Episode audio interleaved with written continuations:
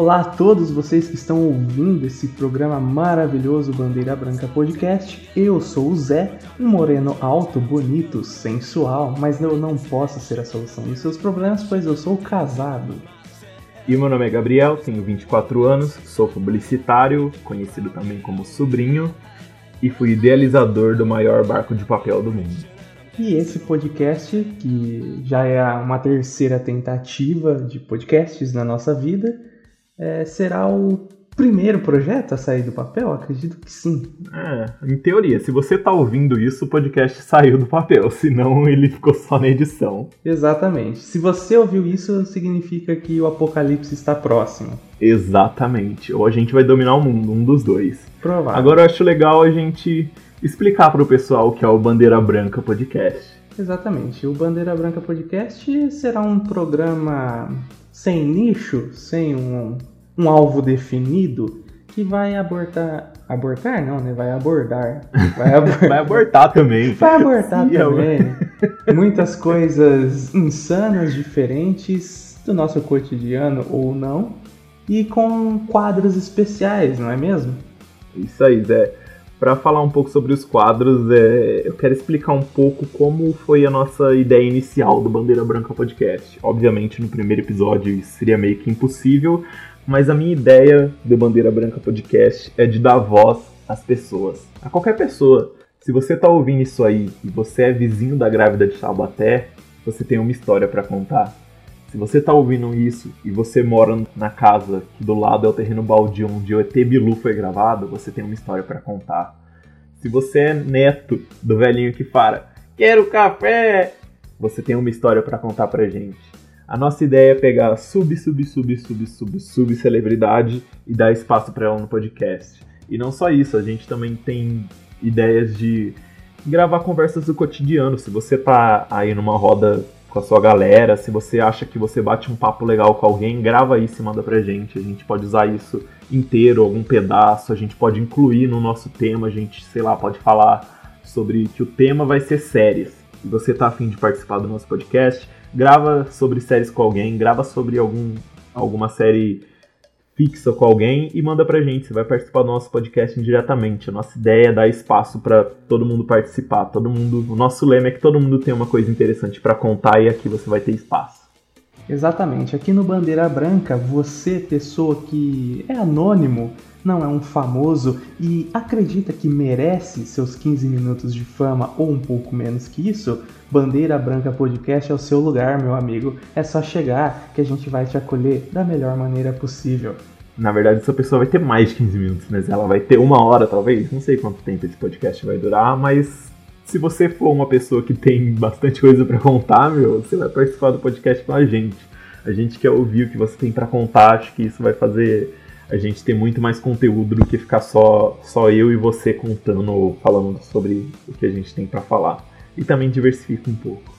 Exatamente. E um pedido especial, se você já entrou em contato com o Césio é, em Goiás no passado e ainda está vivo, eu quero ouvir a sua história. Mano do céu. Se você já foi mordido por um tubarão enquanto surfava, vem aqui com a gente. Se você é mudo e quer falar só com gruinhos, esse é o seu lugar. Se você é a mulher do Unburn, vem aqui com a gente. A gente vai querer ouvir você falar. Se você mora aqui em Marília e já comprou um pano da FIA Ajuda Eu, eu quero te ouvir. Nossa, nossa, exatamente. Então acho que é isso. Acho que deu pro pessoal entender um pouco o que é o. Qual é a essência do nosso podcast? O nosso podcast na verdade, eu não tinha pensado nisso antes, mas a bandeira branca é uma coisa que pode ser preenchida com qualquer coisa. Então a gente quer fazer com que você nos ajude a preencher essa bandeira branca com qualquer tema, com qualquer ideia, com qualquer coisa. Nós não temos um nicho, nós não temos uma ideia fixa do que vai ser o nosso podcast. A gente quer fazer de tudo, a gente quer tentar de tudo e com a participação de você que está ouvindo, acho que vai fazer isso ficar mais legal. Exatamente. É, a nossa bandeira é branca e as suas histórias são as tintas que irão preencher essa bandeira. Meu Deus, como eu falei bonito, puta que pariu. Nossa, que profundo. Coloca, coloca uma musiquinha de fundo, Zé. Caralho, isso, eu quase chorei. Quase chorei.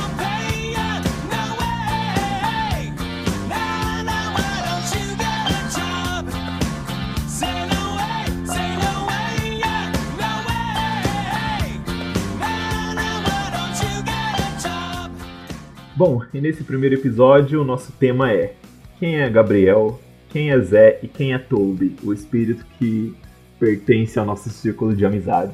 Sinceramente você vai entender. Exatamente. Esse programa vai falar um pouco sobre a nossa vida, né? Nossa amizade, que já dura 12 anos, e que é algo muito raro, uma amizade de escola durar tanto tempo. É, e acho que também serve para para fazer com que as pessoas saibam de onde vêm as histórias que a gente conta. Acho que é comum, às vezes, sei lá, se a pessoa está ouvindo esse nosso podcast, provavelmente ela escuta outros, e às vezes acontece de que quando você está ouvindo um podcast, aquela pessoa conta uma história que você não entende como ela fez parte daquilo. Então acho legal a gente fazer esse primeiro episódio contando sobre, sobre nós, assim, pra, a pessoa saber quem, quem que ela tá ouvindo. Quem é Zé? Quem é Gabriel? Quem é Toby? Exatamente. Vocês vão ver que Gabriel, Zé e Toby são pessoas sensacionais. No caso de Toby, não uma pessoa, e sim é, uma alma. Não é uma pessoa.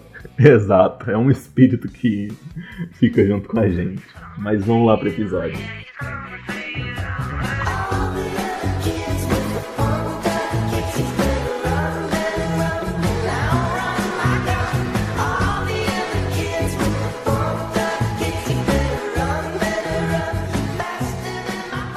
Bom, então, para começar esse primeiro episódio, nosso episódio piloto, é, precisamos voltar um pouco no tempo, exatamente no ano de 2007, o ano que a gente se conheceu lá no ensino fundamental na escola Antônio Augusto Neto, vulgo Augustão. Augustão.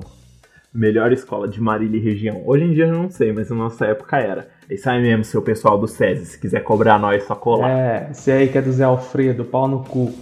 Você é louco, Zé. Mentira, vocês são demais. Esses caras cara amassam nós hoje ainda. Você é louco, mano. Augustão, não. Augustão. Bom, na... antes de começar a falar um pouco de 2007, eu ainda preciso colocar uma emenda na, na constituição do programa aqui, do episódio, e voltar um pouquinho no tempo. Por quê? O Augusto Neto é uma escola a partir da quinta série. Né? Então, eu e o Gabriel começamos lá na quinta série, só que em salas diferentes. Eu comecei na quinta B e ele na quinta C, se eu não me engano, não é mesmo?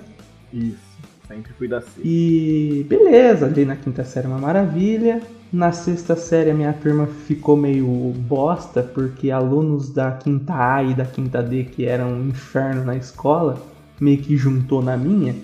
E eu tenho uma tia na escola, que ela é professora, uma das mais antigas, que resolveu me mudar de sala. Obviamente eu fiquei putaço com a notícia, mas ela já tinha convencido a minha mãe, e eu, que era um jovem gafanhoto, não tinha nada o que fazer a não ser negociar.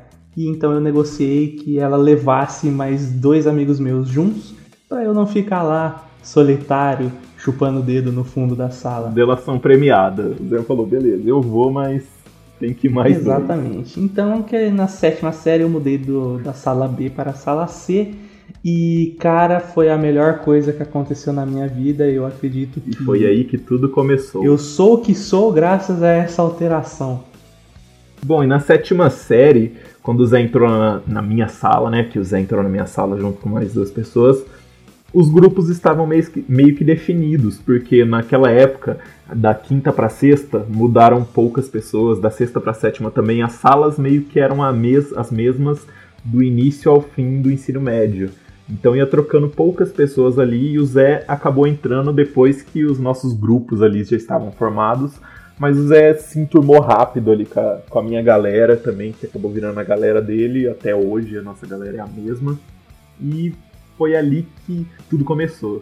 Foi ali que a gente começou o nosso plano de dominar o mundo. Mas o que mais prendeu a gente unido ali foi um jogo chamado Tibia. Que a gente, pelo menos eu comecei a jogar ali naquele ano, sétima série. O Zé já jogava e a nossa galera ali ficou unida por esse jogo. Exatamente, esse jogo foi é um divisor de águas, vamos dizer assim. Foi foi que filtrou a gente de ser ou os caras que usavam calça da conduta ou os gay Ou os nerds. A gente tinha que escolher um grupo, a gente escolheu ser do grupo dos É nerds. eu acho que é bem melhor do que calça conduta e gays. Nossa, Nada contra eu- gays, tá? a minha ordem é nerd, gay e calça da É, a minha também. Calça da conduta, aí já não dá, né? E a sétima série foi uma, uma turma, na minha opinião, muito legal, muito diferente da turma que eu vim. Porque apesar de ter os grupos, no geral era uma sala muito unida, cara. Todo mundo era amigo de todo mundo, todo mundo se ajudava em tudo. E, cara, foi algo que eu nunca tinha visto. A minha turma da quinta série era muito legal, muito boa. A da sexta também, apesar de ter caído bastante a produção. Mas assim, igual a sétima, eu nunca tinha visto aquilo. Foi fantástico. Mas é, é que nossa sala sempre foi assim, Zé. Tipo assim, tinha os grupos, os nerd, os malandro, os pagodeiros, sei lá, os malucos que jogavam futebol, as mina feia, as mina gostosa, era, era separado por nicho. E, mas todos os nichos se falavam entre si. A gente não se excluía, tanto que hora ou outra a gente acabava sempre trocando, sempre mudando de lugar, sempre alguma coisa assim. Minha sala nunca teve treta de briga ou de coisa assim. Ninguém era ou muito excluído ou muito zoado, coisa assim. Pelo menos até o segundo, terceiro colegial foi assim. Por esse motivo que eu me adaptei muito rápido naquela nova sala. Apesar de ter levado dois amigos que eu escolhi junto comigo, é, mas foi uma sala, cara, acolheu de um jeito. Eu fiz amizade tão rápido com tanta gente daquela turma que eu me senti totalmente em casa. Parece que eu já estava junto desde a quinta série ali. Era um pessoal assim meio que na mesma linguagem, na mesma, no mesmo raciocínio. Diferente da minha sala da sexta série, que tinha um que era bandido, o outro que era nerd, o outro que era estranho, e ninguém se comunicava, ninguém se falava. Então, Na verdade, Zé, o nosso grupo sempre foi assim. Você lembra que mesmo depois que você entrou nele, sempre, meu, era de tempo em tempo, alguma pessoa da sala sempre entrava no nosso grupo. Ou era uma menina, ou era um cara, e tipo assim, sempre foi muito rápido e muito receptivo, assim, com todo mundo. Nunca, nunca teve problema. e é algo totalmente natural daquela turma. Não, não era forçado. Era, cara, sei lá, ah, chega um cara novo, chega aí, mano. Já enturmava e já. Meu, eu lembro quando o Ítalo entrou na sala, você lembra? Eu lembro, cara. Na hora os caras já criou apelido pra ele, já já tem já chamou ele pra, pra sentar perto. Nossa sala sempre foi assim e eu acho que foi diferencial da nossa sala, por isso que ela sempre foi uma das melhores e foi a última geração, sei lá, que trocava ideia com o professor, que não ficava no celular, que nem tinha celular naquela época, na verdade, né? Ou tinha, era, mas era bem simples, não tinha que ficar fazendo. Então acho que foi uma última geração assim daquela que tinha o real contato assim com as pessoas. Ah, eu considero a, a sétima série a melhor turma que a gente teve, apesar que manteve os mesmos pra quase todos até o final do colegial, mas a sétima foi a melhor, porém precisamos citar daquela que é melhor pra nós, e não melhor turma, A lenda. mas a sala lendária. Agora a gente vai falar da lenda. Pra você ter ideia, mudou até a letra de C pra A. Vamos para a oitava A em 2008. Exatamente. Puta que pariu, que, que ano foi aquele, meu Deus. Mano, esse foi o ano. Eu tenho todas as histórias que eu tenho pra contar para os meus netos futuramente virão de 2008, cara, eu tenho certeza. E pra começar, foi na oitava série que nasceu o Bandeira Branca. Isso, exatamente. A gente vai explicar aqui um pouquinho pra vocês como nasceu isso e do porquê desse nome.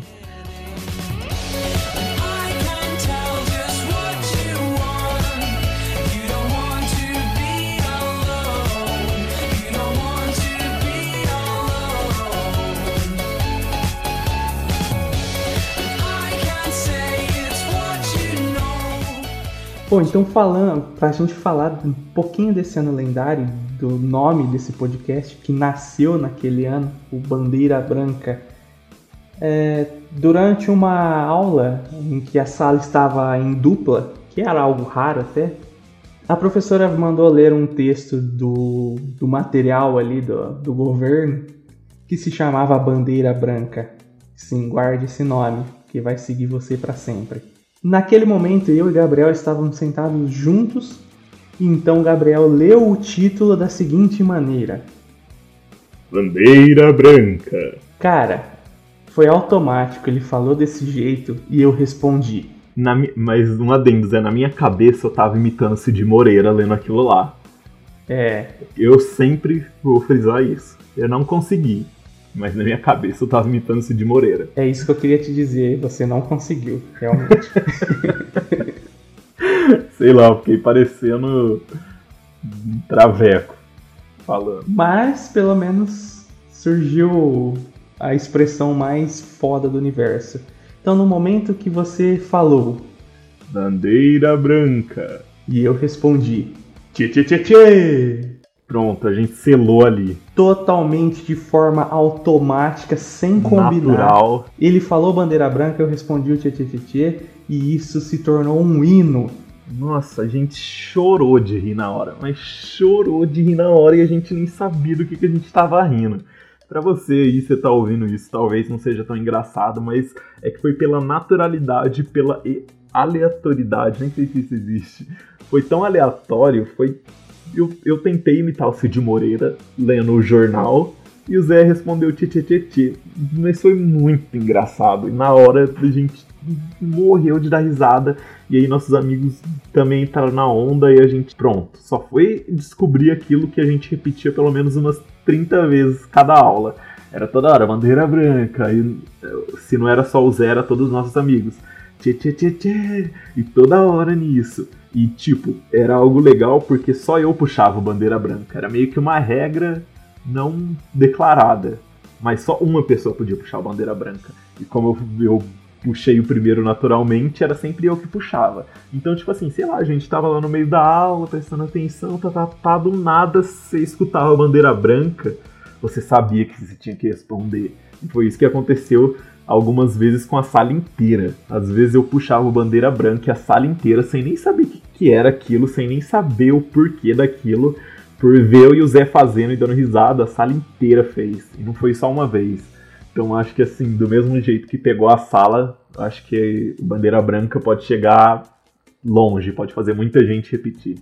Eu acredito que se fosse nos tempos atuais, com certeza seria filmado e viraria aqueles desafios da internet. Seria um viral, é certeza. Quanto, tipo aquele Harlem Shake, sabe? Que quanto mais eles tentavam sempre colocar mais gente.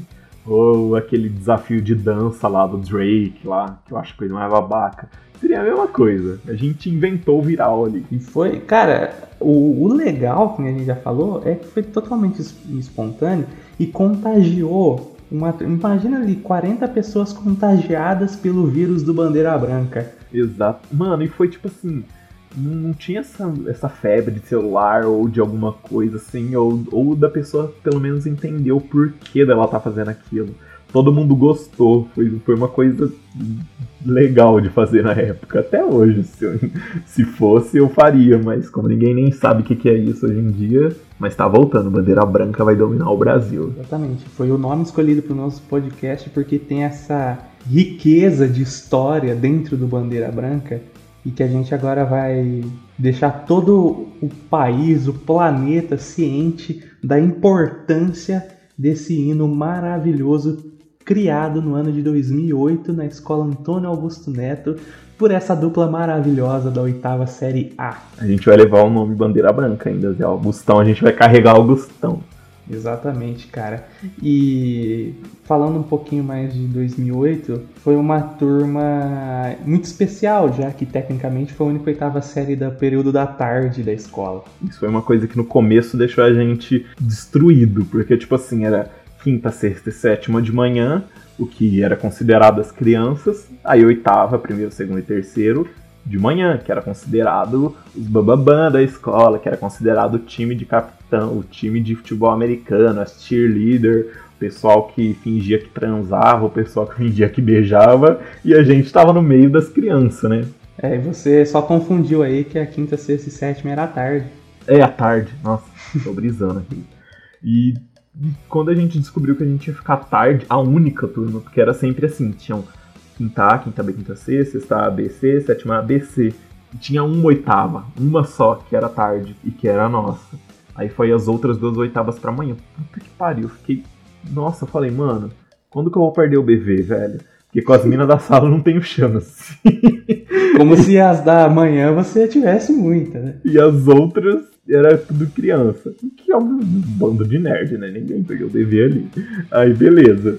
A gente ficou na oitava tarde, mano. Eu fiquei puto no começo. Eu falei, velho, que merda. Mas depois a gente foi descobrindo ali as vantagens de ser a, a turma do pessoal mais velho, de ser a única oitava tarde, de ter mais atenção, sei lá, dos professores, de ter umas vantagens de quando alguma coisa precisava ir para as oitavas séries, a nossa era a única tarde, então a gente tinha meio que uma exclusividade, então a gente foi descobrindo as vantagens, e fora que depois eu descobri que acordar cedo era um inferno. Me arrependi de ter, de ter ido para amanhã.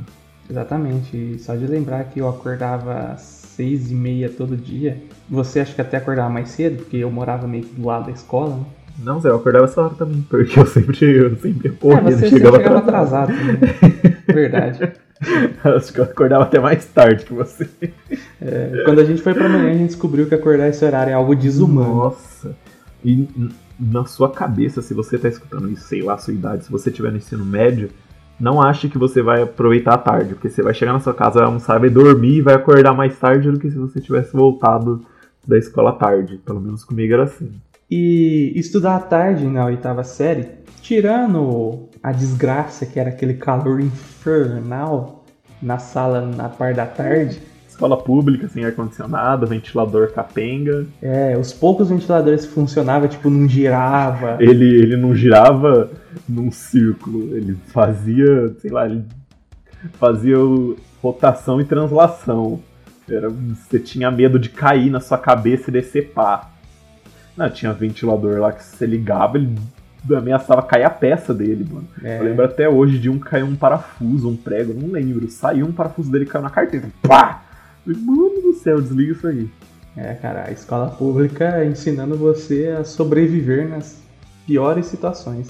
E tirando esse fato, eu acredito que a oitava série ali foi muito bom ser à tarde, tanto é que ela foi montada pelos professores com os alunos considerados melhores, ou seja, pegou 80% da sétima C e catou um ou outro da outras. A gente era o, os Vingadores. É, o era pessoal nada. que foi pra amanhã era o Esquadrão Suicida. É bem isso aí. A gente era os picas galácticos do Augusto Neto.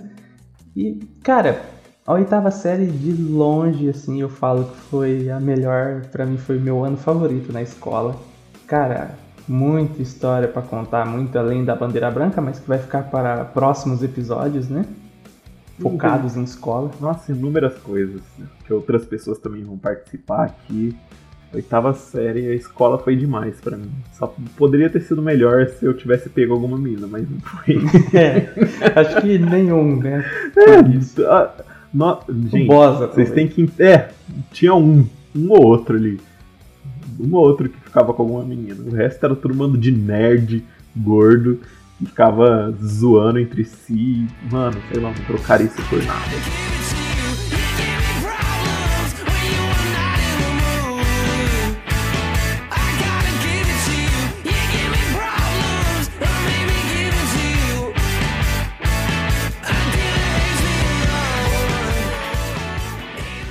O ano de 2008, ali na oitava série, foi meio que quando começou a nossa saga atrás de tirar ideias do papel.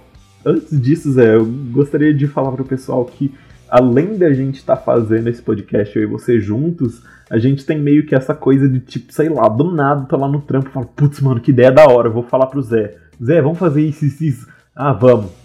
Morre ali. É, Quantas coisas eu já falei, nossa, Zé, vamos fazer isso, isso, isso. Vamos. A gente planeja. Você lembra, Zé, uma época que a gente tinha uma planilha de ideias e a gente tinha o quanto aquela ideia ia custar? é, cara, a gente já foi até atrás de preço de site pra fazer. A gente já foi atrás de preço de site, a gente já tentou alugar a casa de um colega nosso pra gravar um curta, a gente já foi atrás de serra, a gente já foi pensar em orçamento pra ir atrás de uma serralheria pra eles colocar uma rodinha num sofá pra gente puxar com o carro. Nossa, a gente já pensou em muita coisa, em série pra Instagram, em muita coisa que nunca saiu do papel. Esse podcast tá sendo o primeiro, se você estiver ouvindo isso. Então, e pra falar que nada saiu do papel, a gente já chegou a gravar um vídeo explodindo uma melancia com Nossa, um elástico, verdade. mas que não deu muito certo porque a pessoa que estava gravando tinha um tique nervoso nos O dentes. nosso cameraman tinha recém colocado aparelho. E como todo mundo coloca aparelho, não se adapta na boca. Então ele ficava assim, ó. Tipo, chupando a baba, sabe? E a câmera do Zé era uma câmera de mão. E ele tava gravando do lado da boca. Ele não tava gravando olhando pela visão do olho. Ele tava gravando com a câmera do lado da boca. Então a gente tava lá colocando um monte de elástico na melancia. Era aquela febre no YouTube. Ah, vamos colocar, tá, tá, tá. A gente conseguiu estourar a melancia. Mas na hora que a gente foi ver o vídeo, mal captava o nosso áudio e ficava assim toda hora. Ou seja, aquilo lá morreu lá. A gente não colocou no YouTube, a gente não fez nada. Aquilo lá serviu pra gente. Eu cheguei, eu cheguei a editar o vídeo. A edição pra época ficou bom, mas o áudio simplesmente cagado Ah, com a sugação. Não dava, aquilo era tortura. não sei como é que a gente não percebeu na hora, mano. Aquilo lá foi foda. É, acho que além disso a gente não tirou mais Não, nada. a do gente tentou gravar podcast uma vez, usando a mesma câmera, a gente se reuniu na casa de um amigo nosso. A gente decidiu um tema em cima da hora, a gente pesquisou o tema em cima da hora, colocou a câmera no meio da mesa pra ela gravar o nosso áudio e começou a falar, o que ficou uma bosta. Da... Eu nem cheguei a ouvir. Você ouviu, Zé? Ou seja, Eu ouvi. Tinha, tava na minha Ficou uma câmera, bosta, né? Uma merda. Uma merda. Então, e essa foi a nossa primeira tentativa de podcast. A segunda tentativa foi ano passado, 2018, quando a gente reuniu uma galera de escola e falou: beleza, esse é o time do podcast, que era eu, Zé, Luiz Eduardo e Ítalo. Luiz Eduardo é impossível de achar. Ele é sazonal, tipo assim, ano bissexto a gente acha ele. Além dele ser testemunho de Jeová, o que já dificulta um pouco os horários, os, os encontros, ele também é ocupado. Então, ele no time ia ser difícil a gente manter o podcast toda hora. O Ítalo tá fazendo mestrado, tava, tava fazendo, ainda tá, não lembro. Não tinha muito tempo, tava começando a namorar, tava morando em outra cidade. Também ficava o conflito de horário. A única pessoa, as únicas pessoas que sempre estavam lá, que sempre podiam combinar, que sempre estava disponível era eu e o Zé. O que foi por isso que a gente decidiu. Há, um, há algum, faz algumas semanas eu, eu cheguei e falei, Zé, vamos gravar o podcast eu e você, mano. Senão não vai sair. A gente não vai conseguir juntar mais pessoas. A gente não pode ficar dependendo. Vamos gravar eu e você e o que sair, saiu. E é isso que você tá ouvindo aqui agora. Isso aí, esse podcast maravilhoso que eu sei que você já está viciado. tá amando. Amor de pica. esse, Bate esse fica. pedacinho. Cara, eu sei que o seu coração está acelerando com esse programa. E, cara, a 2008, né, que começou essas ideias no papel, teve a mais insana de todas, que foi a criação da única banda do mundo em que ninguém sabia cantar e tocar nenhum instrumento. Adendo. Não só isso, como a gente teve discussão, separação. Era como se a gente fosse o Iron Maiden. A gente brigava, discutia. Mano, ninguém sabia tocar nada, mas eu era o guitarrista, sem nunca nem ter pego num violão uma guitarra. O Zé era o tecladista, porque ele tinha um tecladinho lá que ele ficava treinando até hoje. Acho que ele tem. Você tem ainda, Zé? É, firme e O forte. O tecladista da banda de rock. Um outro amigo nosso, o Christian, era o baterista. Luiz Eduardo, que era o integrante do, do ex-podcast que não deu certo, era o baixista. E o nosso amigo cantor de todo rolê, que só sabe tocar duas músicas, o Felipe, era o vocalista da banda de rock. E nisso a gente discutia, não, porque a gente tem que cantar em inglês, porque o inglês atinge mais gente. Não, mano, a gente tá no Brasil, a gente tem que cantar em português. Ninguém sabia tocar nem cantar, nem nunca tinha feito nada. Não, a gente tem que tocar em inglês mesmo. Olha o Angra e a banda BR tá fazendo sucesso no mundo. Aí na hora que eu fiz esse argumento ali, o pessoal. A maioria já concordou. Não, beleza, é verdade. Olha o Angra, mano. O Angra canta em inglês e papapá, tá fazendo sucesso. Pronto, a gente decidiu que a gente ia seguir o Angra. Exatamente, somos a prova viva de que pra você ter uma banda foda, você não precisa saber nada de música. Exatamente. Simples. Não precisa saber nada de Você nada. precisa ter força de vontade, imaginação Discussão. e uma logo com um palhaço com cara de mafioso e o nariz vermelho. É disso que você precisa. E a gente saía falando desse nome, colocando no nick, Sunny Lauter, colocava guitarrista, era nick na MSN, tinha grupo, tinha comunidade no Orkut. A gente nunca foi atrás de nada, nem pra começar. Acho que você praticou guitarra no projeto Guri, né? Mas foi bem depois, é, foi, né? é, foi bem a depois. gente nem lembrava mais disso. Eu Eu fiz um ano e meio de aula de guitarra, mas se você me der uma guitarra na mão, não sei fazer nada. É, eu com o teclado, eu, tinha, eu tenho né, esse teclado até hoje. O que, que eu fazia? Eu olhava no YouTube o carinha tocando e ia fazendo igual. Consegui até tocar algumas musiquinhas. Assim, parabéns pra você, musiquinha do Simpson, essas coisinhas até sabia. Mas se me perguntar a teoria, não sei o que eu tava fazendo. O Nyan Cat, você aprendeu? Acho que sim. Foi.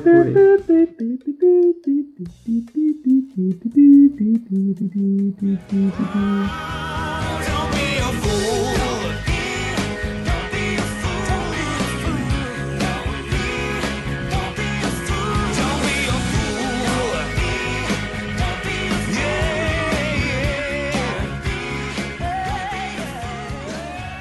Bom, e depois que a gente foi. Depois da oitava, né? Não tinha escapatória. A gente ia pra amanhã. Já entrou logo no primeiro colegial, o que era o que na verdade eu achei bem melhor depois de um tempo. Porque você entrando na oitava, você era criança. Sabe? Você era as crianças da escola, como se estivesse entrando na quinta série. Então a gente entrou logo no primeiro. E eu já achei que foi uma vantagem. Assim, Putz, pelo menos a gente não é a vítima dos bullying. O que na verdade nem era nem existia tanto assim naquela época. Pelo menos no Augusto Neto, ou pelo menos na nossa sala, não era algo tão pesado assim. Tinha zoeira entre amigos, tinha zoeira, um zoava o outro, etc. Mas nada, nada demais como hoje em dia que todo mundo fala. O legal ainda de ter ido pra amanhã no primeiro colegial é que o pessoal que foi pra oitava de manhã, eles estavam na sétima tarde, então eles meio que já conheciam a gente, a gente ainda já foi fodão pra amanhã também. Então a gente chegou dominando. Ah, nossa, velho, isso é outra coisa. Que me leva a outra coisa. Uma coisa que leva a outra coisa. Pra começar, a gente vai falar disso no episódio mais pra frente, mas tipo assim, os apelidos. Era uma coisa que, tipo assim, uma vacilada sua definia seu destino pro resto da Sim. escola. Com certeza. Tinha um amigo nosso, William, que uma vez ele foi falar caramujo. E ele errou, ele falou camarujo. Pronto, esse virou o apelido dele, camarujo. A gente chama ele disso até hoje. O apelido dele foi por um deslize, de uma troca. De... Meu, eu achava isso a coisa mais foda do mundo. O meu apelido na escola era sacanagem. Não foi o pessoal da minha sala que colocou. Eu tinha meio que um poder no, na escola. Eu conhecia a escola inteira. Eu tinha amizade com o pessoal do terceiro, do segundo, do primeiro. Mas quem colocou esse apelido em mim foi o Léo, o Leonardo Bovier, o Vitinho, que mora aqui perto de casa, o Vitor, e o Ti, se eu não me engano. Eu acho que nasceu ali dos três, que esse apelido era de outro cara, que eles passaram esse apelido pra mim. E ficou. Até hoje tem gente que me chama de sacanagem. Não sei o motivo real desse apelido. Mas a escola inteira eu tinha amizade com gente de todo ano. E esse apelido ficou. Aí o Zé, o Zé, o Zé é um apelido por si só. Quem mais tinha apelido? Ah, bom, você e o Christian se chamavam de Roela? Ah, é. Uma, aquela porra de comercial, acho que era da escola, que o cara falava: Eu sou um Zé Ruela. Pronto, um amigo nosso virou o Zé Ruela. À toa, não tinha motivo, a gente falou e ficou. Era uma coisa que ficava. Quem mais? O Ítalo. Smigol. É, o Ítalo Smigol, mas é porque quando ele entrou na sala a gente achou que ele parecia. Foi mancada. O dele pode ser considerado um pouquinho de bullying, mas. O dele nada era grave. bullying. O dele, o dele tinha um dedinho de bullying. Mas, tipo assim, era. O que precisava era um deslize seu. Pra você ganhar um apelido que ia seguir você. Não adianta reclamar. Um apelido que. Se uma pessoa falou e só ela falou, beleza. Isso não é seu apelido. Não era seu apelido. Mas se uma pessoa falou e a outra também falou, a partir do momento que uma outra pessoa reproduziu aquele apelido que uma outra pessoa inventou, já era seu apelido, tá definido pro resto da sua vida. Era assim o ensino médio. E uma coisa também que eu, que eu acho que não existe hoje em dia, que eu acho que podia existir até nas empresas, Quando alguém falava uma bobeira, a sala inteira falava. Acho que isso, Isso define definiu caráter. muito o caráter da pessoa, mano. Que ela se sente oprimida, ela fala, mano, eu fiz uma besteira, porque a sala inteira fez. Ou se não, uma coisa mais agressiva, quando uma pessoa fazia uma bobeira de verdade, os moleques, não, foi bobeira, foi bobeira. Aí ela todo mundo Tapa tapa na na cabeça. cabeça dos caras. Da onde que nasce isso, velho? Sei lá, os caras estavam lá zoando, aí algum. Alguém fazia uma zoeira fora de timing. Aí os, os caras já se olhavam entre si. Aí um soltava, foi bobeira. Aí já ia o resto, não, foi bobeira, foi bobeira. E o cara tinha que aceitar o tapa, mano. Porque foi E isso a bobeira. gente carrega até hoje. Até hoje, porque tem um amigo nosso que toma até hoje. Ele é o que ele. mais toma disparado, cara. Até hoje, mano. Ele fala alguma coisa, a gente se olha entre si e fala, foi bobeira. E ele aceita. Só ele toma. A gente, quando ele não tá junto, a gente não faz isso. Só quando ele tá. Abraço, E Felipe. tem outras brincadeiras dessa época, tipo verdura, Porra, porrão. era isso, mano. Era isso que. Nossa, velho. Cara, o porrão mais histórico de todos os tempos. Mas é, isso aí a gente tem que deixar pro outro podcast. Sim, sim, mas assim, tipo, quem conhece a brincadeira, né? Isso. Deixa eu, vamos explicar pra quem não conhece. Sei lá, não sei se isso é uma brincadeira no interior, se isso é uma brincadeira com outro nome em outros estados. Mas como funciona o porrão? Existem duas modalidades. Isso devia ser Jogos Olímpicos, meu. Primeira modalidade de porrão. Você pode jogar com uma bola, com uma garrafa, qualquer coisa que dê pra chutar. Vocês se reúnem perto, perto assim de uma trave, de um gol e chuta. Aí tem duas modalidades: a que passa embaixo da perna de alguém ou a que só rela em alguém. Aí como funciona? Você tá lá, pá, chutou a bola ou uma garrafa, passou entre as pernas de alguém, você desce a porrada na pessoa até ela relar na trave, meu, mas você desce a porrada, meu. Eu acho que era. Por isso que povo é tudo demente hoje em dia. De tanto que a gente apanhava, toda brincadeira era porrada na nossa época. Meu, ou tinha o mais aggressive, que era o que só relar na É o bola. modo hard. Meu, esse era o mais legal, velho. Os moleque tinha um sensor aranha, mano. Os moleque ficavam assim, ó. A bola vinha, desviava. A bola vinha, pum, dava mortal pra trás pra desviar da bola, velho. Mas relou. Esse era o mais legal também de jogar, porque era só você chutar em qualquer direção, mano. Porque juntava um monte de moleque. Sei lá e pão, metia bicuda. Relou em alguém? Porrada até a pessoa relar na trave. Relou na trave, cancela a porrada. Olha que Cara, brincadeira. é, é velho. muito Isso- incrível como. Eu não sei se ainda existe, mas se existir, que bom. É uma puta brincadeira educativa. Exatamente, porque você sabe que das consequências da vida ali. Fala, putz, mano, Exatamente. Na vida, meu amigo, se você tá na escola e tá ouvindo, saiba que depois da escola você não pode É. cometer erros. Então, o porrão é a porrão. vida. Você dá uma porrada da vida. Exato. E Mano. na escola teve um porrão magistral que a gente vai falar no Lendário. outro programa. Que um amigo nosso, o ex-integrante do podcast Raiz, Luiz Eduardo, ele foi o protagonista do porrão do O século. maior porrão da escola. Do Antônio É, a gente vai deixar pra outro, outro episódio isso. Mas, tipo assim, o porrão também era mágico porque era como se fosse um Muay Thai, era como se fosse um Jiu-Jitsu. Os caras lá se batia, mas, meu, fora dali era tudo amigo. Eu te dava um soco na cara e você me abraçava depois. Exatamente. Eu lembro uma vez que eu tomei uma. Porque era só esporte, Zé, era só esporte. Eu tomei uma bica na canela uma vez, mano. tipo, eu saí vendo estrela. Relei na trave, o cara veio, mano. Pô, tá tudo certo aí. Não, beleza, vamos continuar. Mano. Minha canela tava com uma bola roxa inchada. Mas tá tudo certo. Teve uma vez que eu tomei um soco no peito. Sabe aquelas bexigas que é difícil de encher, que é aquelas que esticam? Uhum. Se eu tivesse com uma daquela na boca, velho, ia estourar de tão, de tão forte que foi o soco, de tanto ar que saiu do meu pulmão. E bum! E teve uma vez que eu apanhei em dois modos. Por quê? Era o porrão de relar. E eu já apanhei com a relada. Porque a gente tava jogando com uma garrafinha.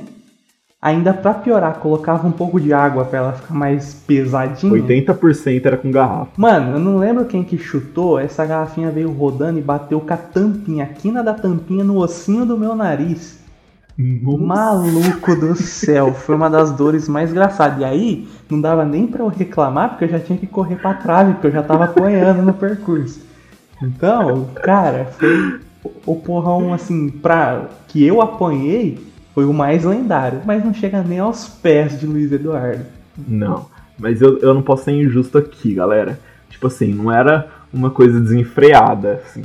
Quando, eu- quando os caras que tava batendo percebia que a outra pessoa tava começando a ficar inconsciente, a galera fala, não, não, não, peraí, gente, vamos lá, deixa ele relar na trave. A galera ajudava, relava sua mão na trave com você em coma lá, pra você parar de apanhar. Não era assim É. também, né? Não era, não somos animais também, É, né? não vai matar o coleguinha, né? É. Pô, da cadeia. Não, pelo amor de Deus, né, gente? É, vamos, vamos No máximo calma. ali era um coma, um desmaio.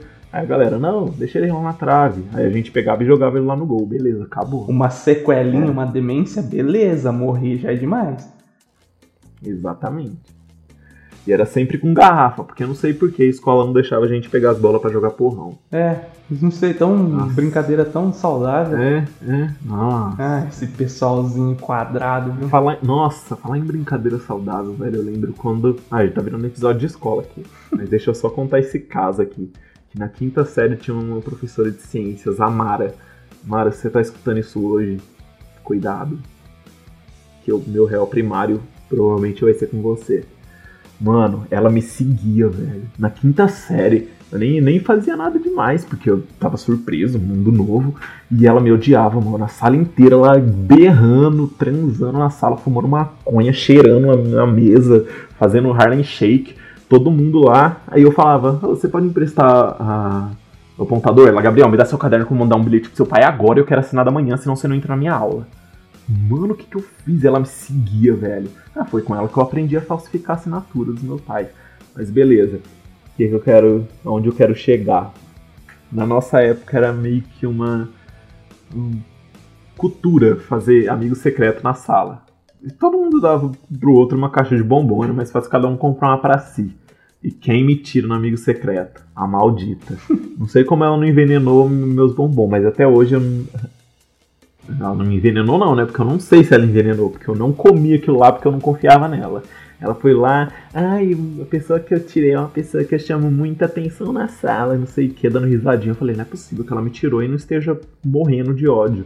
Aí ela foi lá, Gabriel. Eu fui lá, dei um abracinho nela. Na época tirava, não lembro quem tava tirando foto. Deus que me livre de achar essa foto. Mas foi isso, Mara. Se você tá escutando isso, cuidado. É, é bom você botar bastante tranca na sua porta, no seu portão. Seria uma pena se você acordasse com a boca com, a, com a areia. Uma pena se eu fosse aí no seu muro e pichasse o Loren Y. Eu sou publicitário. Ah, eu. Assim. Tenho uma certa raiva de amigo secreto na escola. E eu só vou dar um exemplo. Na quinta série, eu gastei o dinheirinho que eu tinha ali, que eu juntava, porque eu nunca ganhei mesada, nada. Então eu juntava dinheiro, eu gastei meus Quem, 12 quem ganhava reais. mesado, Zé? Augustão ali, Zé. Não, eu não tinha. Não, Ninguém tinha. É, é. Aí eu juntei ali, tipo, eu tinha 12 reais que eu juntei ali bastante tempo, que eu poderia comprar um jogo de videogame, alguma coisa, mas comprei um boné pro meu amigo secreto, um boné da hora, que 12 reais na época era caro, né? Equivalente a 350 É, reais hoje. Por aí, dá pra, dá pra dar entrada numa casa. Agora, o que que eu ganhei? Uma lapiseira. Nossa. E detalhe, era 07, eu odeio 07, agora 05. Eu prefiro o Vai 07. tomar no cu quem me deu a lapiseira, não vou citar nome, seu desgraçado. Não, Zé, pode falar. Eu gastei é shade. 12 reais com meu amigo e ganhei um presente de 70 centavos, porque era uma lapiseira merda que vendia na Cariri. Nossa. Mas, mano, amigo secreto era muito horrível, porque todo mundo dava caixa de bombom, mano. Era assim, era até 10 reais. O que, que você vai comprar até 10 reais? Mano, todo mundo dava caixa de bombom. Não podia fugir disso, porque senão a pessoa ia ser odiada, mano. Dava tipo lapiseira, quem fugia disso. assim, é, mano. Nossa, eu preferia ganhar um sonho de valsa do que uma lapiseira. Ah, eu preferia não ganhar nada. Né? Divide a caixa de bombom. Não, tipo, Tá olha, as minhas experiências de amigos secretos dava pra fazer um episódio de podcast, que foi um pior que outro. Não, a gente. Nossa, a gente pode fazer um episódio sobre amigos secretos. Vai tomar no cu, mano, a pessoa que criou isso aí vai se fuder, seu arrombado. É isso aí. Baixei um pouco o nível, desculpa. Não, Zé, o nosso nível tem que ser esse. Eu acabei de fazer uma pesquisa aqui, ó, que o Hitler dava lapiseira de amigo secreto. Tá vendo? Então, se você deu uma lapiseira, nossa, você tá se comparando a ele. Você é uma pessoa provavelmente pode se comparar a um nazista. Então, ó, chega de lapiseira. É, se você der lapiseira, você vai morrer em três dias.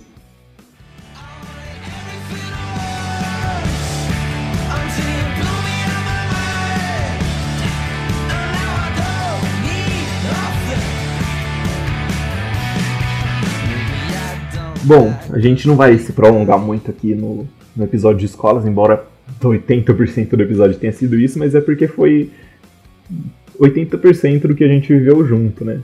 Então, contar um pouco do que eu e o Zé passamos juntos é contar sobre a escola. E fora da escola, a gente se reunia na Lan House, falecida Arena, melhor lugar de Marília, lá onde eu passei minha adolescência. Tirando isso, a gente jogava tênis de mesa, ou raramente um ia na casa do outro, porque nem sei porquê, a gente não ia tanto assim na um na casa do outro na época do ensino médio.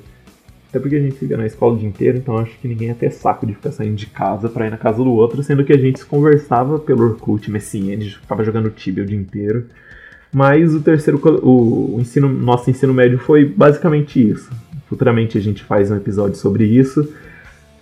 E fora da escola, Zé, a partir do momento que você saiu do ensino médio, o que você fez da vida? Cara, é, eu comecei a trabalhar ainda durante a escola, né? Com 16 anos.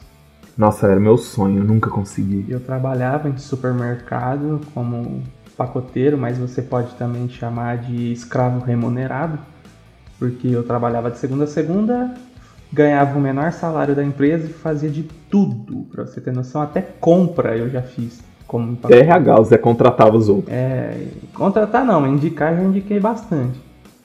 E então eu comecei a trabalhar, eu fiz alguns cursos, né, de informática, de hardware, essas coisas que não segui.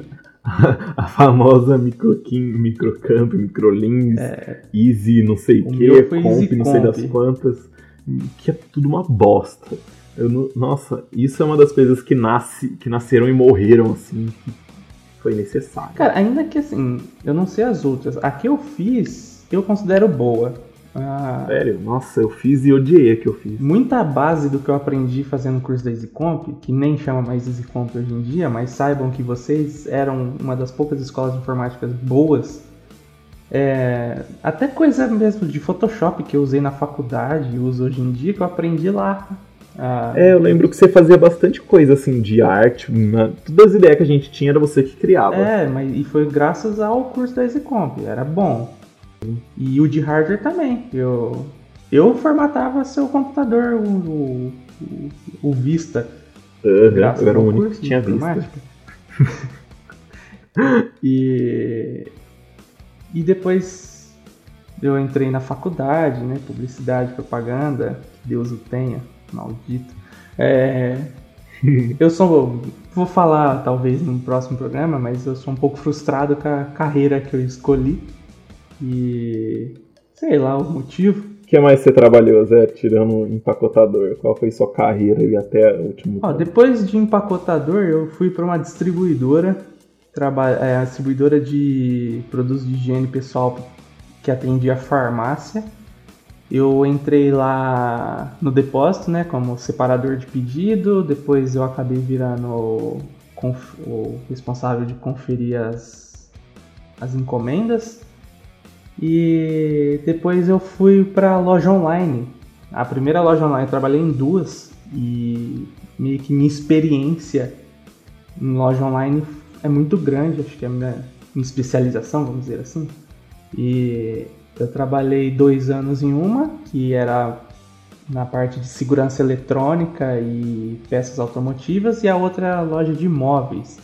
E hoje em dia eu trabalho home office de cueca, não é longe online, eu trabalho dando suporte para representante comercial.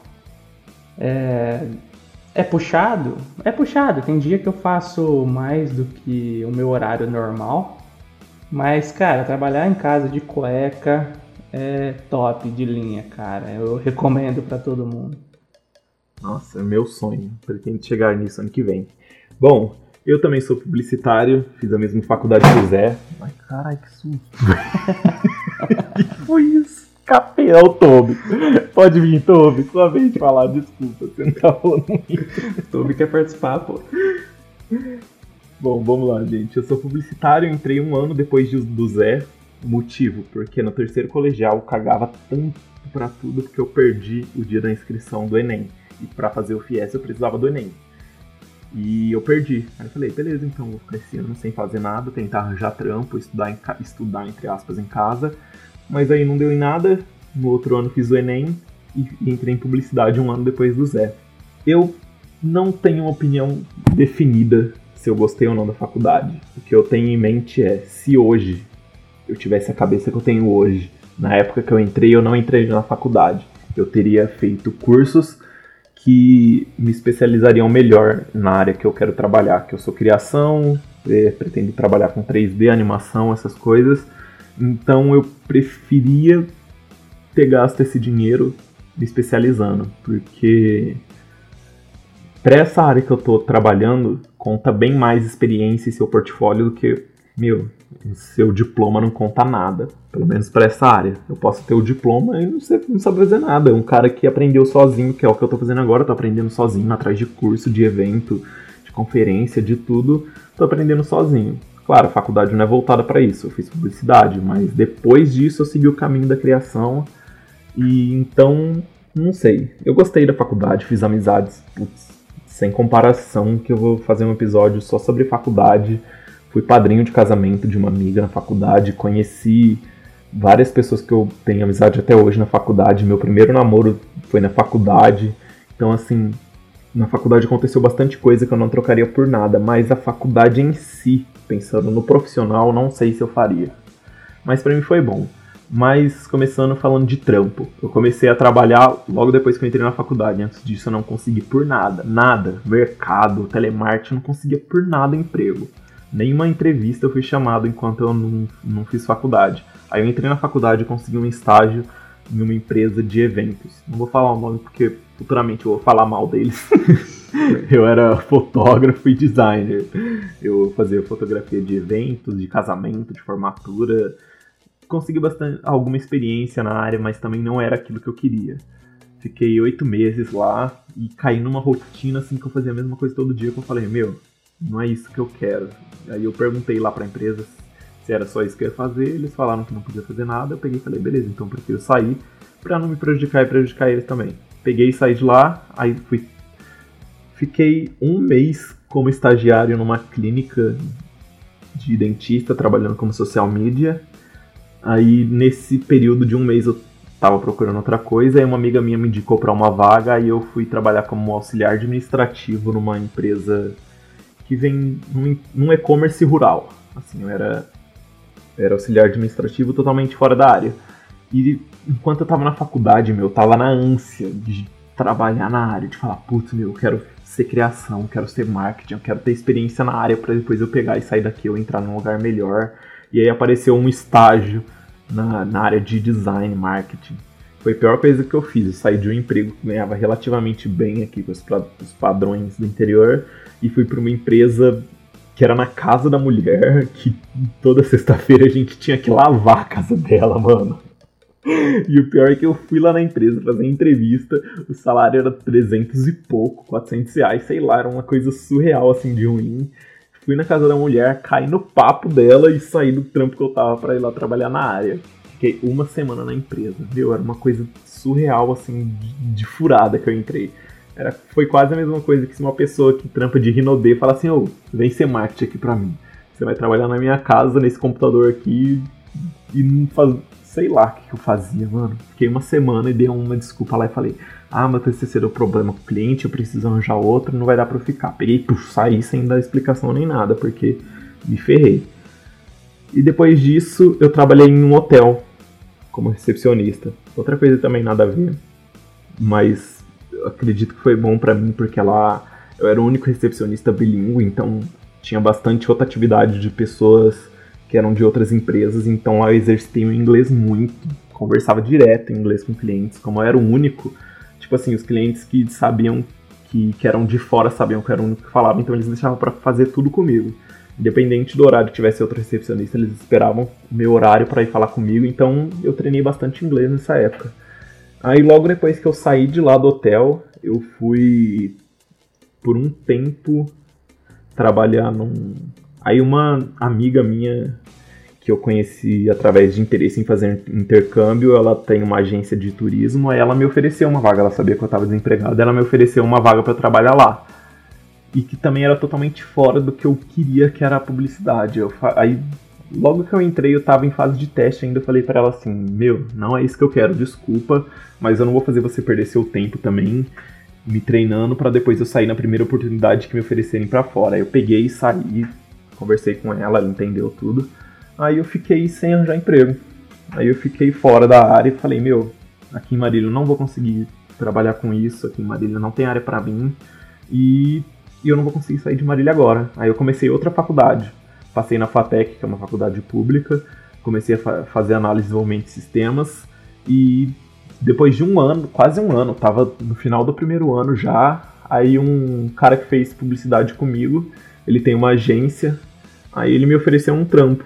Falou assim, ó, vamos trocar uma ideia, eu abri uma vaga aqui, tá, tá, tá. A gente conversou, aí vai fazer quase dois anos que eu tô lá. Aí eu saí da outra faculdade de de sistemas, tranquei ela porque depois que eu comecei realmente a trabalhar com criação, eu vi que era isso que eu queria. Falei, meu, não vou perder tempo estudando outra coisa porque é isso que eu quero.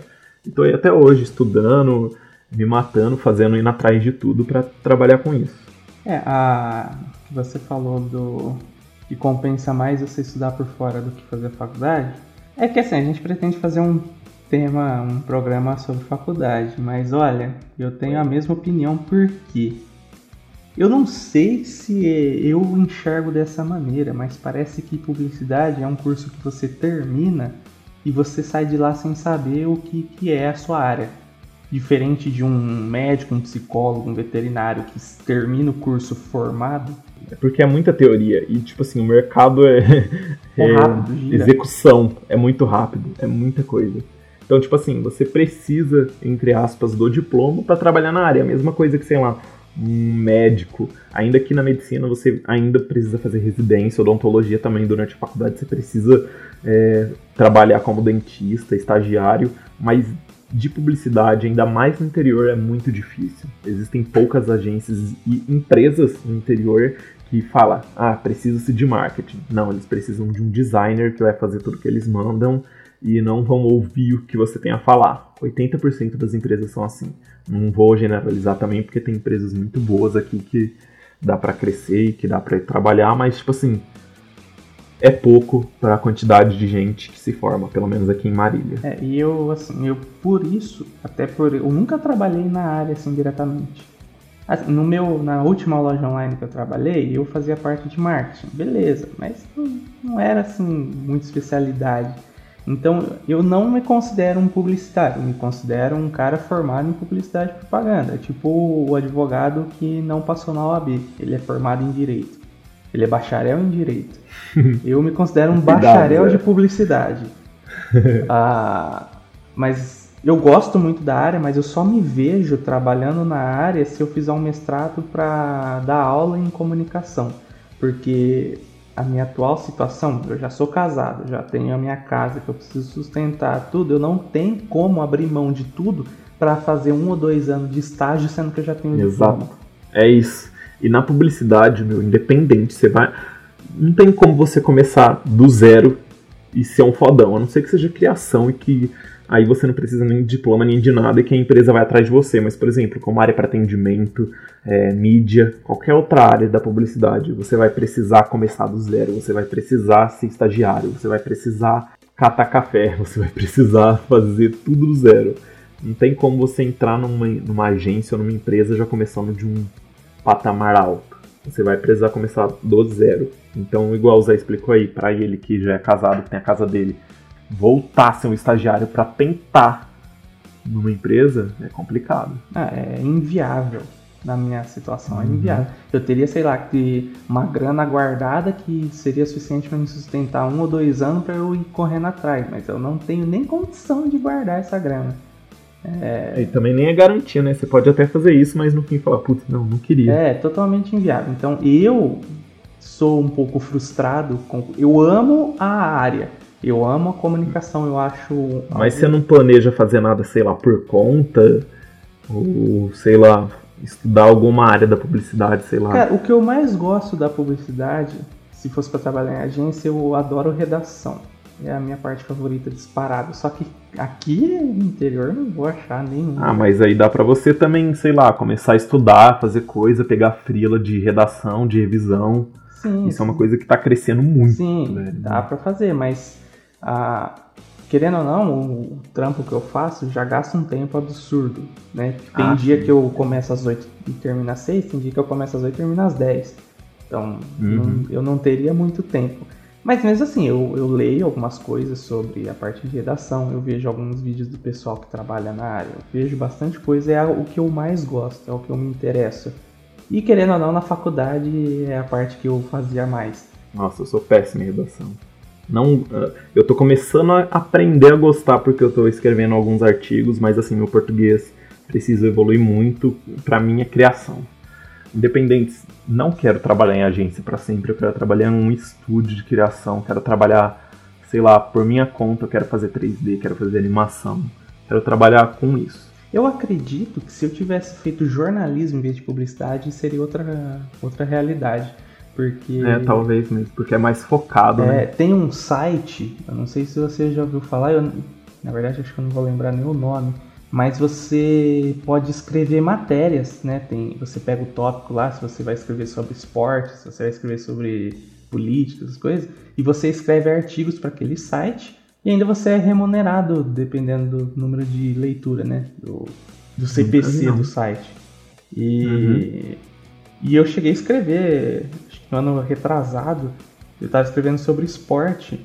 E todo mundo que leu o que eu escrevi achou, ah, elogiou, pensou que eu tinha feito jornalismo em vez de publicidade. Porque redação é um negócio que eu sempre gostei.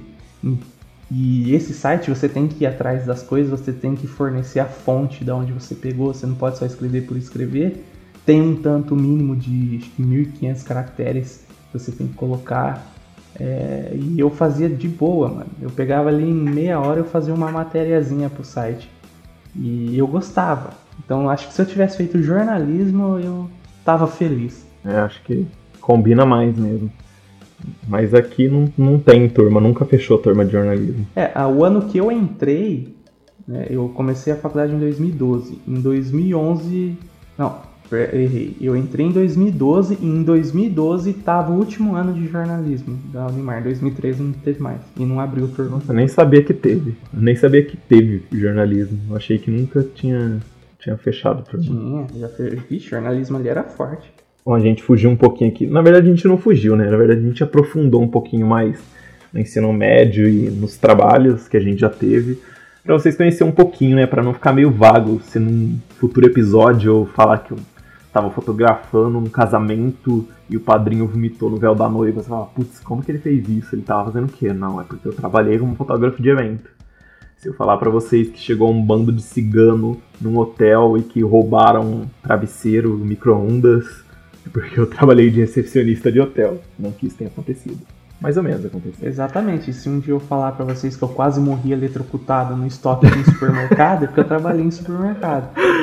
Exatamente. Então tem que estar ciente de- dessas coisas. And I don't think through things. I never get time.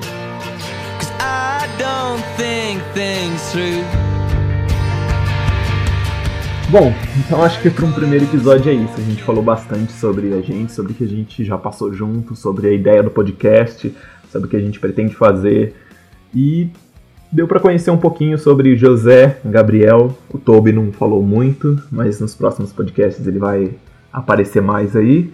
E, bom, para finalizar o programa, acho que nosso e-mail é. Zé, qual que é o nosso e-mail? Que foi você que criou, agora não lembro. É, vamos então passar os nossos contatos. O e-mail é, se você quer elogiar, xingar, fazer uma crítica construtiva ou apenas mandar um, um texto falou que achou a nossa voz sensual, Você pode Não, minha voz é mandar- de travesti, Zé. Ninguém vai elogiar minha voz. É, acredito também não. Mas você pode mandar para o e-mail bandeirabrancapod, né, de podcast, POD, POD. arroba gmail.com. Você também poderá procurar Bandeira Branca Podcast no YouTube. Você vai poder encontrar no Instagram, né? Quando tiver um programa novo, a gente solta a artezinha do programa lá. E em todas as plataformas, Spotify, iTunes, SoundCloud, blá blá blá blá blá blá blá, todos esses que todo mundo conhece. E os três que eu falei são os E o nosso site também, Zé. Você falou o site O também? site também, né? Bandeira Branca Podcast. Site bandeirabrancapodcast.com.br. É isso aí, esse site maravilhoso que você sempre vai ver. Além do programa, pode ser que tenha alguma foto, alguma coisinha a mais ali pra. Ah, vai ter, vai ter bastante coisa, Zé. Vai ter artigo, vai ter ah, coisas que você vai escrever, vai ter artes minhas, vai ter coisas que o público vai contribuir. Nosso site vai funcionar do mesmo jeito que o nosso podcast, com a participação do público. O que você tiver para mostrar, o que você quiser divulgar seu. Claro, não vai ser um local de publicidade, mas é um trabalho legal seu, alguma coisa legal que você tem para contar, para mostrar, lá é o lugar. E também queria falar um pouquinho das nossas redes sociais particulares. Eu, no momento, não sei quando esse podcast vai pro ar, não sei quando você está escutando, mas no momento eu estou com meu Facebook e meu Instagram pessoal desativados, porque eu estou focando no meu trabalho, na minha, nos estudos, então eu tô só com o meu Instagram de trabalho e de portfólio. E eu tenho três Instagrams, Bielzor com dois Zs, que é o meu Instagram onde eu posto algumas artes que eu faço no Photoshop, mesclando imagem, coisas desse tipo. Proibido Pisar na Grama é um Instagram onde eu posto fotos do meu cotidiano. Por exemplo, eu tô indo trabalhar, eu passo por uma parede que eu acho legal, eu tiro foto da parede e misturo com alguma ilustração que eu faço. E o Instagram ZBrush Evolution, que é o que eu tô estudando agora, que é o, o software ZBrush, que eu tô estudando 3D, e lá eu tô postando tudo que eu acabo fazendo, tô postando para gravar minha evolução até eu chegar num nível que eu acho ok lá. Porque eu não vou parar, né? Pretendo trabalhar com isso, então vou estar lá sempre postando minha evolução nesses três Instagrams que eu alimento de vez em quando. Bom, eu você consegue encontrar no Instagram o meu pessoal. Se você tiver interesse, que eu não tem nada de muito interessante, você pode procurar j.agn. A de amor, G de gato e N de navio. Você vai encontrar a foto de um rapaz muito bem apessoado, com uma barba bem feita, que é só em momentos raros, porque normalmente ela tá uma bagunça. Você também pode seguir o Instagram AGN S Junior é, underline Studio.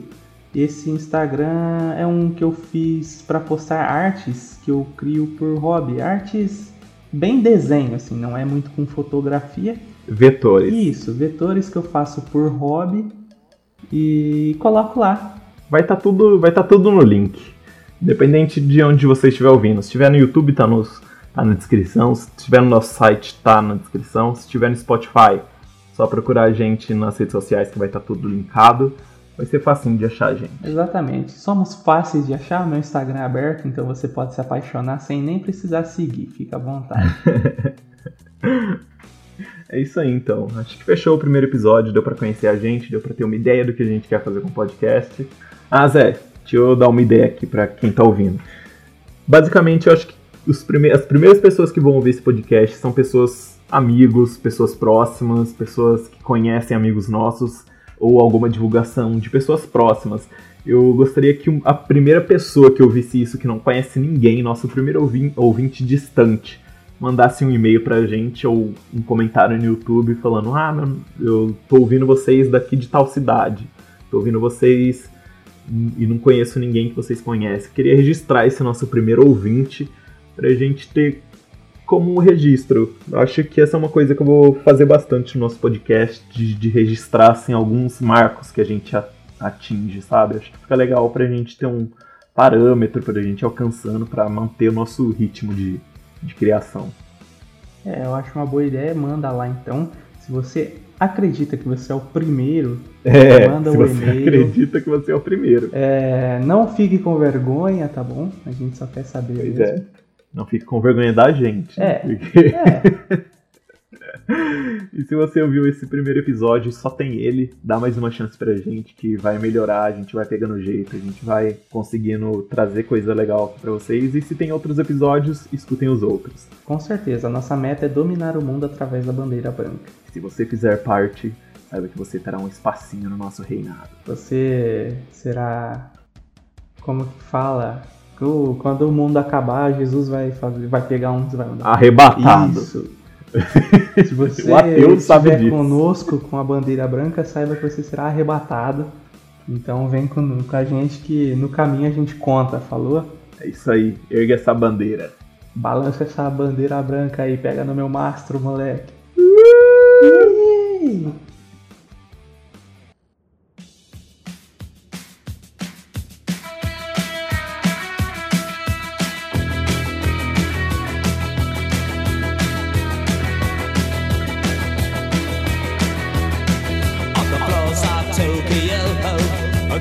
London town to go go. Oh, with the record selection and the mirror's reflection, I'm a dancing with myself. Oh, when there's no one else inside, in the crowded, lonely